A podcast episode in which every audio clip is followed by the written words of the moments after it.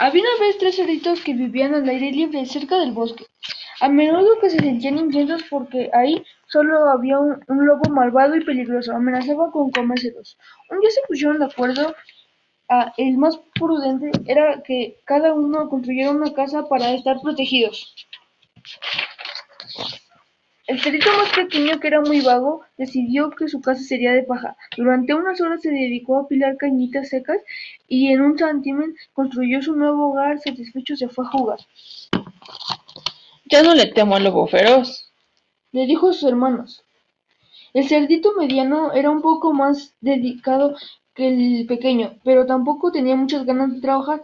Pensó que una casa de madera sería suficiente para estar seguro, así que se internó en el bosque y acarreó todos los troncos que pudo para construir las paredes y el techo. En un par de días la había terminado y muy contento se fue a charlar con otros animales.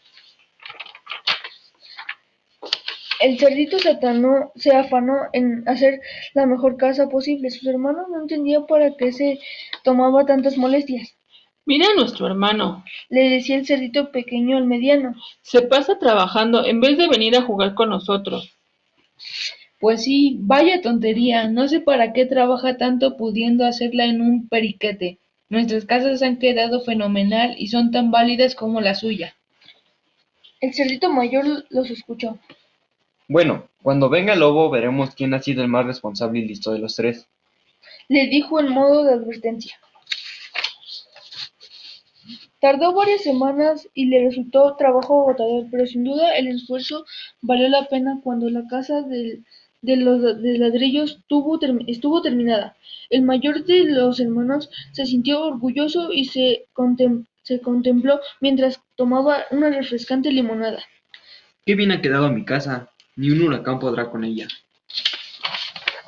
Una mañana el más pequeño, que estaba jugando en un charco de barro, vio aparecer entre los arbustos al temible lobo. El pobre cochino empezó a correr y se refugió en su recién entrenada casita de paja. Cerró la puerta y respiró aliviado. Para, pero desde dentro oyó que el lobo gritaba. Soplaré y soplaré, y la casa derribaré. Y tal como lo dijo, comenzó a soplar y la casita de paja se desmoronó. Se desmoronó. El cerdito ater- aterrorizado salió corriendo hacia la, hacia la casa de su hermano mediano y, y ambos se refugiaron ahí. Pero el lobo apareció y a, cabo de unos segundos y gritó. Soplaré y soplaré, y la casa derribaré. Sopló tan fuerte que la estructura de madera empezó a moverse y al final de todos los troncos que formaban la casa se derrumbó. El, te- el temible lobo llegó y por más que sopló no pudo mover ni un solo ladrillo de las paredes. Era una casa muy resistente. Aún así no, no se dio cuenta, no se dio por vencido y buscó un hueco para que para poder entrar. En la parte trasera de la casa había un árbol centenario. El lobo subió por el por el y de un salto se, se aplantó en el tejado y de ahí brincó hasta la chimenea. Se deslizó por ella para entrar en una en la casa, pero cayó en una enorme olla de caldo que se estaba calentando al fuego. La quemadura fue tan grande que le pegó un aullido desgarrador y salió disparado de nuevo de nuevo al tejado. La cola enrojecida huyó para nunca más volver. ¿Ven lo que ha sucedido? Regañó el cerdito mayor a sus hermanos. Los he salvado por los pelos en caer en las garras del lobo. Eso les pasa por vagos e inconscientes. Hay que pensar las cosas antes de hacerlas. Primero está la obligación y luego la diversión. Espero que hayan aprendido la lección.